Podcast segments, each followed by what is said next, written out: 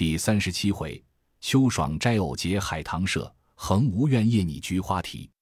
这年贾政又点了学差，则于八月二十日起身。是日，拜过宗祠及贾母起身，宝玉诸子弟等送至洒泪亭。却说贾政出门去后，外面诸事不能多记，单表宝玉每日在园中任意纵性的旷荡，真把光阴虚度，岁月空填。这日正无聊之际。只见翠墨进来，手里拿着一幅花笺送与他。宝玉因道：“可是我忘了，才说要瞧瞧三妹妹去的，可好些了？你偏走来。”翠墨道：“姑娘好了，今日也不吃药了，不过是凉着一点儿。”宝玉听说，便展开花笺看时，上面写道：“妹叹锦凤，二兄闻己，前夕心悸，月色如洗，因惜清景难逢。”巨人鸠卧，石漏已三转，犹徘徊于铜剑之下，为防风露所欺，致获采薪之患。昨蒙亲劳府主，复又疏遣事儿问切，见以先例并真卿墨迹见赐，何通关惠爱之深也？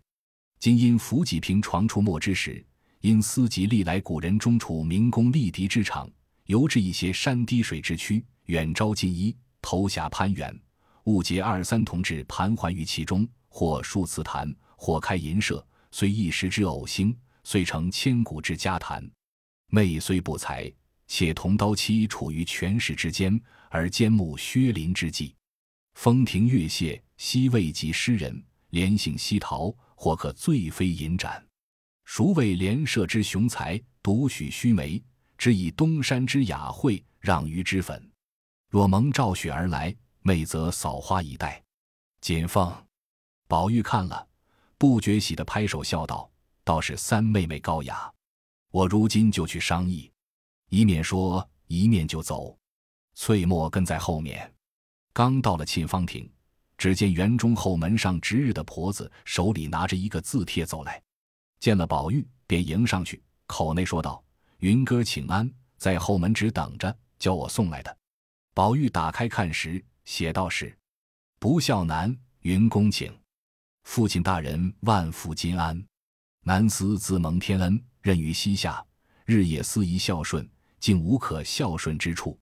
前因买办花草，上托大人金福，竟认得许多花匠，并认得许多名媛。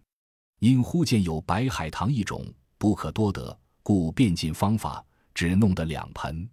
大人若是难如亲男一般，便留下赏玩。”因天气暑热，恐园中姑娘们不便，故不敢面见。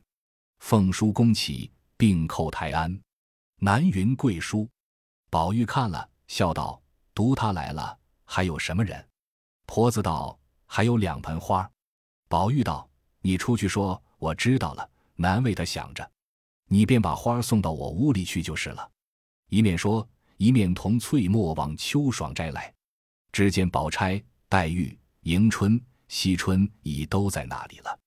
众人见他进来，都笑说：“又来了一个。”探春笑道：“我不算俗，偶然起个念头，写了几个帖试一试，谁知一招接到。”宝玉笑道：“可惜迟了，早该起歌社的。”黛玉说道：“你们只管起社，可别算上我，我是不敢的。”迎春笑道：“你不敢，谁还敢呢？”宝玉道。这是一件正经大事，大家鼓舞起来，不要你谦我让的，各有主意，自管说出来，大家平章。宝姐姐也出个主意，林妹妹也说个话。宝钗道：“你忙什么？人还不全呢。”一语未了，李纨也来了，进门笑道：“雅得紧，要起诗社，我自见我长谈。前儿春天，我原有这个意思的，我想了一想，我又不会作诗，瞎乱些什么。”因而也忘了，就没有说的。既是三妹妹高兴，我就帮你做兴起来。黛玉道：“既然定要起诗社，咱们都是诗翁了，先把这些姐妹叔嫂的字样改了才不俗。”李纨道：“即是，何不大家起个别号，彼此称呼则雅？我是定了稻香老农，在无人占的。”探春笑道：“我就是秋爽居士罢。”宝玉道：“居士主人。”到底不恰，且又累赘。这里梧桐芭蕉尽有，或指梧桐芭蕉起个道好。”探春笑道：“有了，我最喜芭蕉，就称蕉下客罢。”众人都道别致有趣。黛玉笑道：“你们快牵了他去，炖了仆子吃酒。”众人不解。黛玉笑道：“古人曾云‘蕉叶附鹿’，他自称蕉下客，可不是一只鹿了。快做了陆府来。”众人听了，都笑起来。探春阴笑道：“你别忙中使巧话来骂人，我已替你想了个极当的美号了。”又向众人道：“当日娥皇女英洒泪在竹上成斑，故今斑竹又名香妃竹。如今她住的是潇湘馆，她又爱哭。”将来她想林姐夫那些竹子也是要变成斑竹的，以后都叫她做潇湘妃子就完了。大家听说都拍手叫妙。林黛玉低了头，方不言语。李纨笑道：“我替薛大妹妹也早已想了个好的，也只三个字。惜春迎春都问是什么。”李纨道：“我是封他恒无君了，不知你们如何？”探春道：“这个封号极好。”宝玉道。我呢，你们也替我想一个。宝钗笑道：“你的号早有了，吴世忙三字恰当的很。”李纨道：“你还是你的旧号绛洞花王就好。”宝玉笑道：“小时候干的营生，还提他做什么？”探春道：“你的号多得很，又起什么？我们爱叫你什么，你就答应着就是了。”宝钗道：“还得我送你个号吧？有最俗的一个号，却与你最当。”天下难得的是富贵，又难得的是闲散，这两样再不能兼有。不想你兼有了，就叫你富贵闲人也罢了。宝玉笑道：“当不起，当不起，倒是随你们混叫去罢。”李纨道：“二姑娘、四姑娘起个什么？”迎春道：“我们又不大会诗，白起个号做什么？”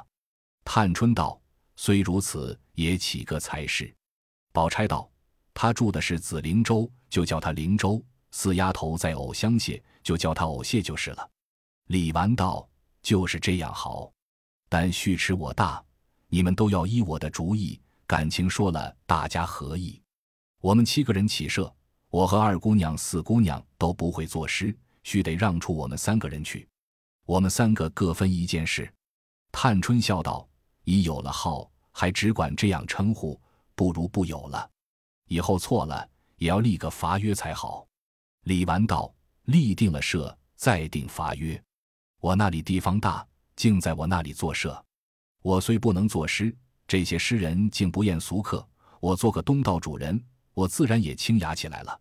若是要推我做社长，我一个社长自然不够，必要再请两位副社长，就请灵州偶些二位学究来，一位出题献韵，一位誊录兼场，亦不可拘定了我们三个不做。若遇见容易些的题目韵脚。”我们也随便做一首，你们四个都是要限定的。若如此便起，若不依我，我也不敢复记了。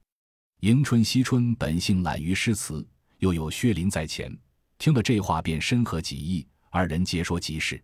探春等也知此意，见他二人乐服，也不好强，只得依了。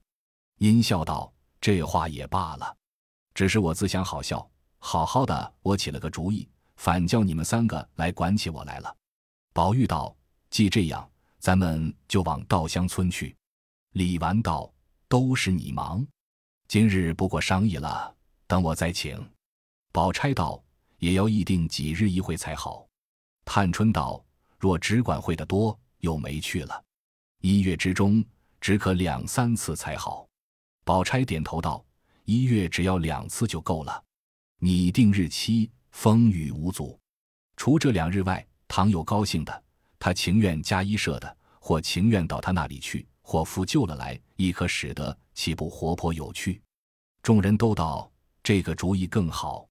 探春道：“只是原系我起的意，我须得先做个东道主人，方不负我这心。”李纨道：“既这样说，明日你就先开一社如何？”探春道：“明日不如今日。”此刻就很好，你就出题，灵州县韵，偶谢监场。迎春道：“依我说，也不必随一人出题献韵，竟是拈阄公道。”李纨道：“方才我来时，看见他们抬进两盆白海棠来，倒是好花。你们何不就咏起它来？”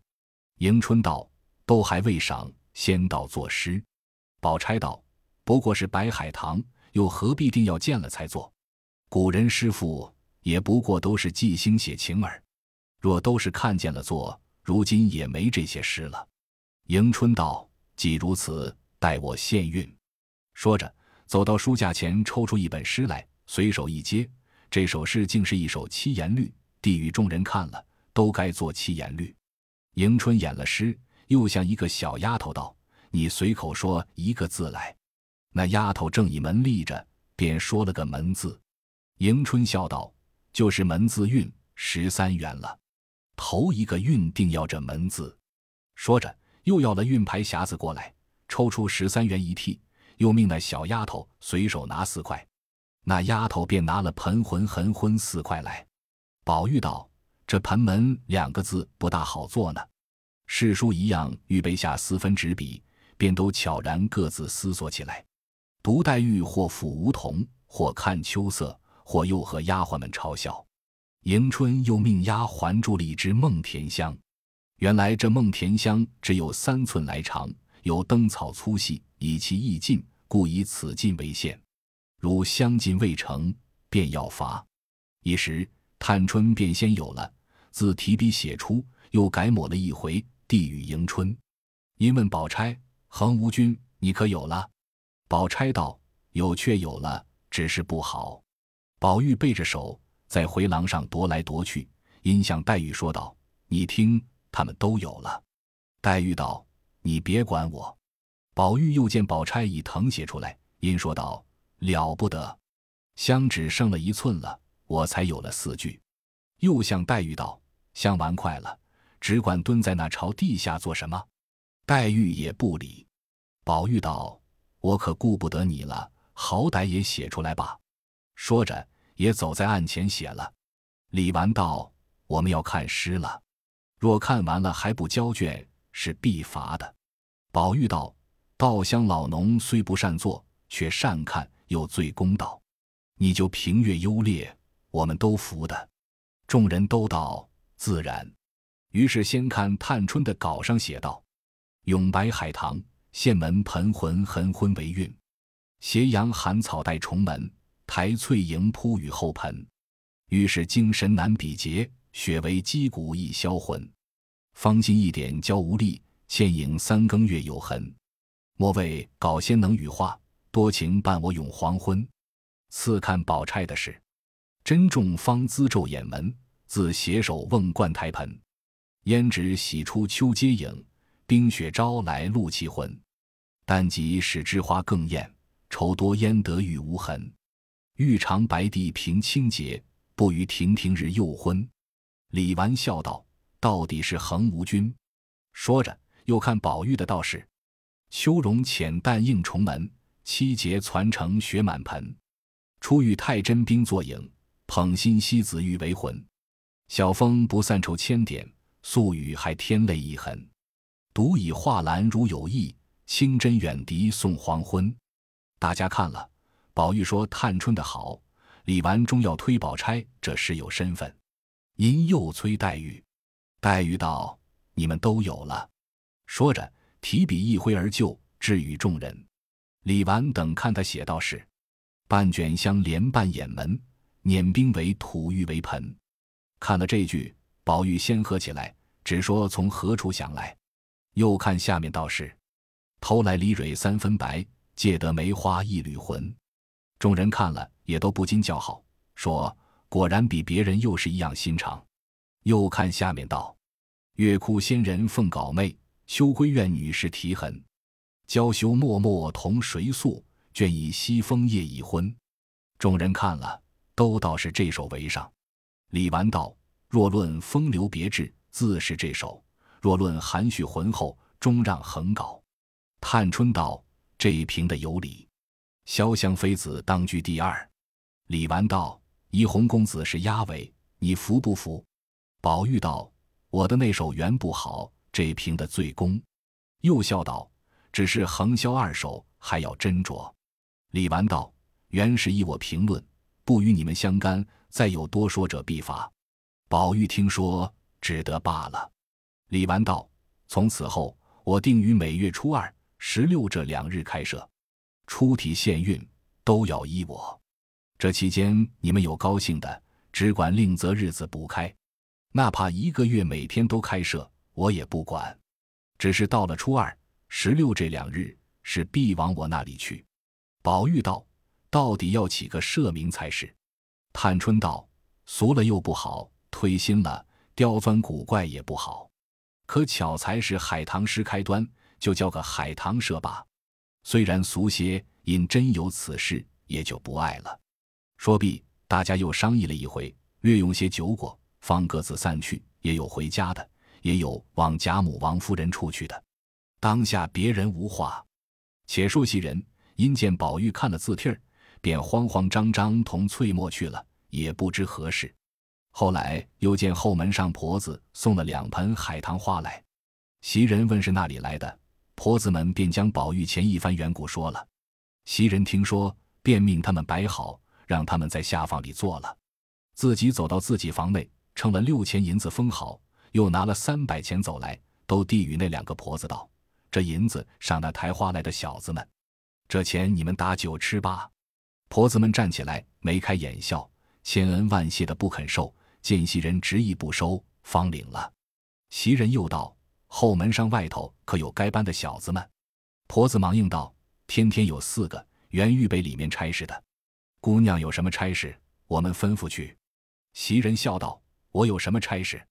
今儿宝二爷要打发人到小侯爷家，于是大姑娘送东西去。可巧你们来了，顺便出去叫后门上的小子们雇辆车来，回来你们就往这里拿钱。”不用叫他们又往前头混碰去，婆子答应着去了。袭人回至房中，拿碟子盛东西与史湘云送去，却见格子上碟槽空着。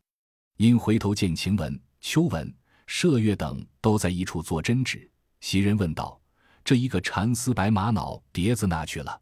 众人见问，都你看我，我看你，都想不起来。半日，晴雯笑道：“给三姑娘送荔枝去的。”还没送来呢，袭人道：“家常送东西的家伙也多，巴巴的拿这个去。”晴雯道：“我何尝不也这样说？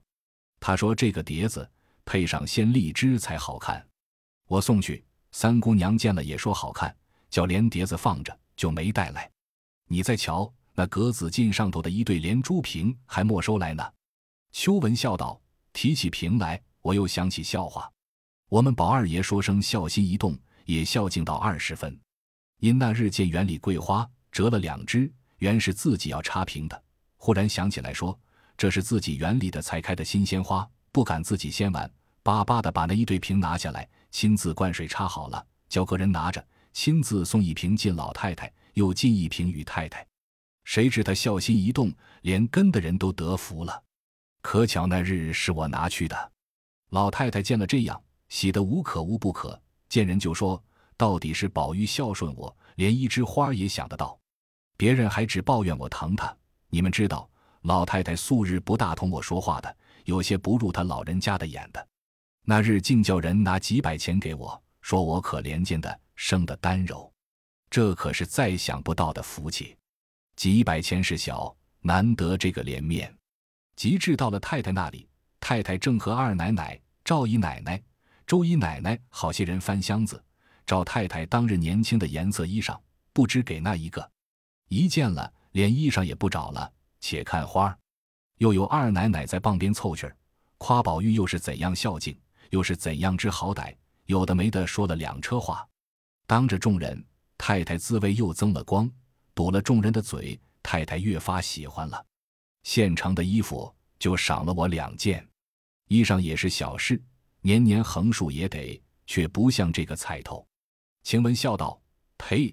没见世面的小蹄子，那是把好的给了人，挑剩下的才给你，你还充有脸呢？”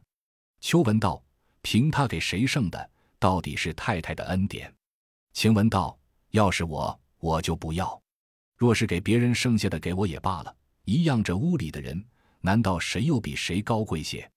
把好的给他，剩的才给我。”我宁可不要冲撞了太太，我也不受这口软气。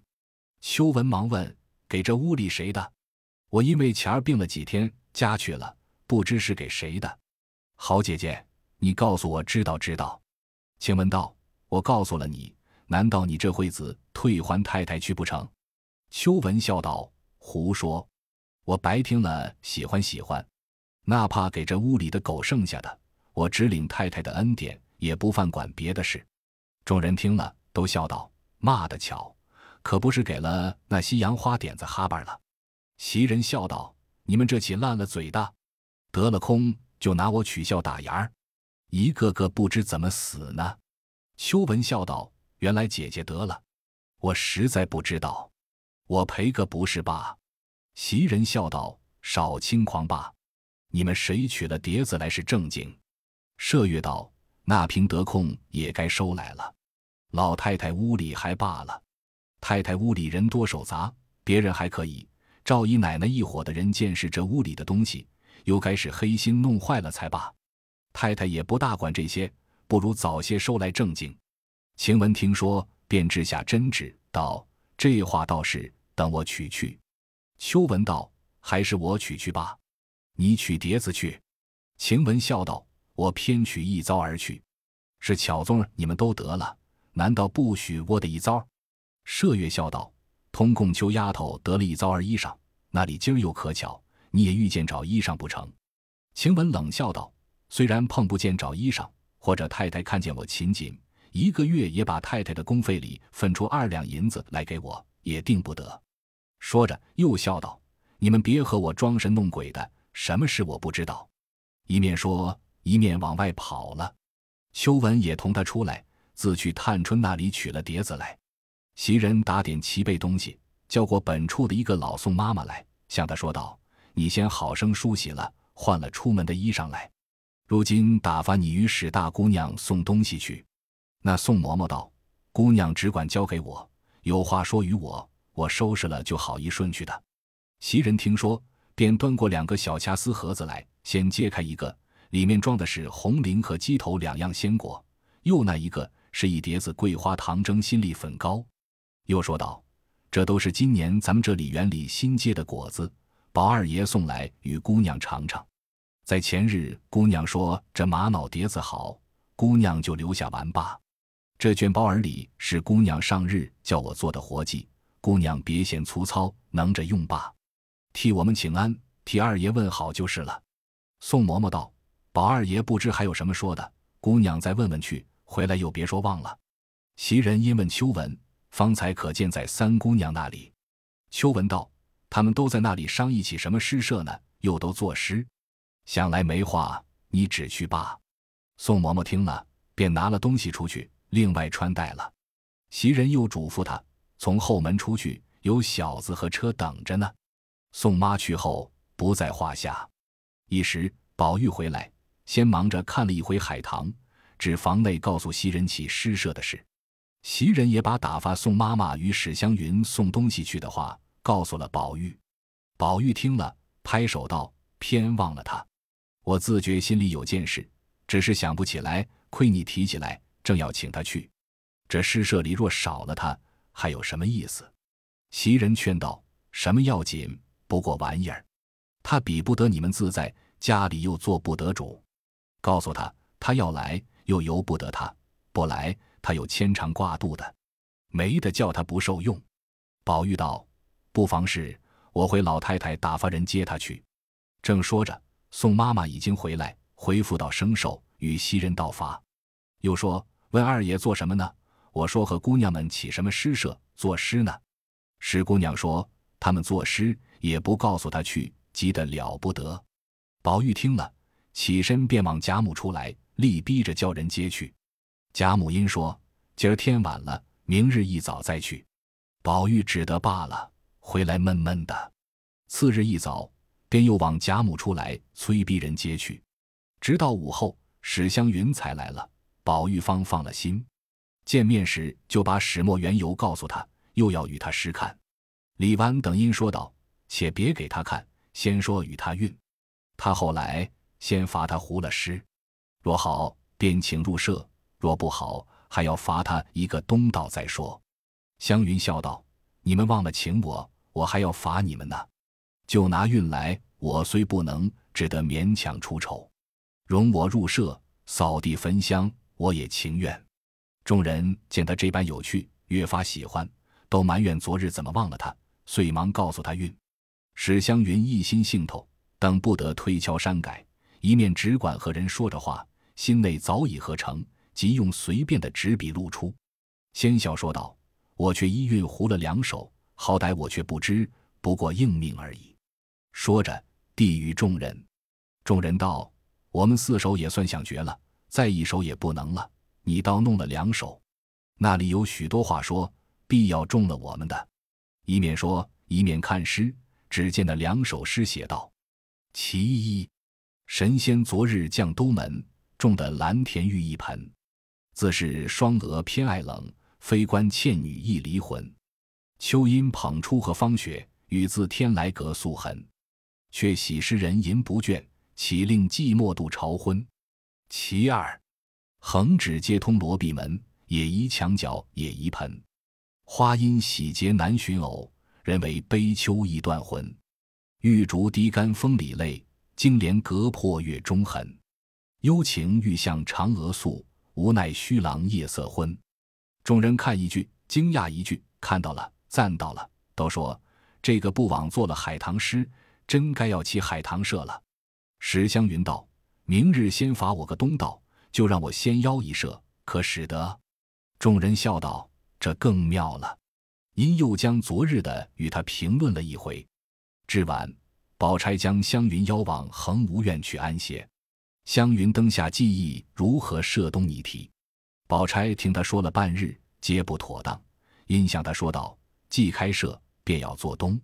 虽然是个玩意儿，也要瞻前顾后，又要自己便宜，又要不得罪了人，然后方大家有趣。”你家里你又做不得主，一个月通共那几串钱，你还不够盘缠呢。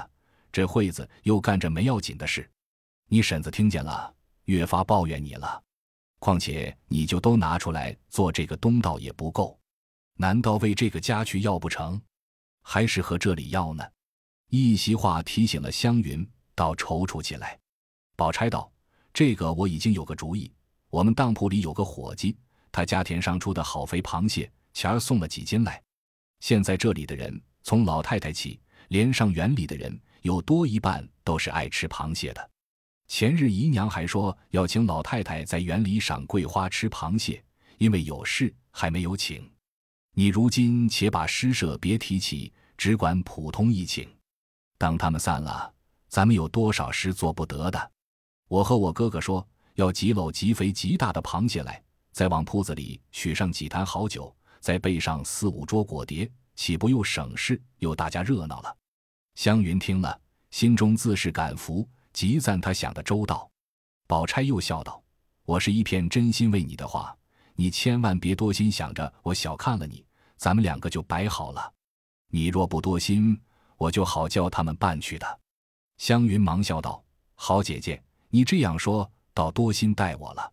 凭他怎么糊涂，连个好歹也不知。”还成个人了，我若不把姐姐当做亲姐姐一样看，上回那些家常话烦难事，也不肯尽情告诉你了。宝钗听说，便叫一个婆子来，出去和大爷说：依前日的大螃蟹要几篓来，明日饭后请老太太姨娘赏桂花。你说大爷好歹别忘了，我今儿已请下人了。那婆子出去说明，回来无话。这里宝钗又向湘云道：尸体也不要过于新巧了。你看古人诗中那些刁钻古怪的题目和那极险的韵了，若题过于新巧，运过于险，再不得有好诗，终是小家气。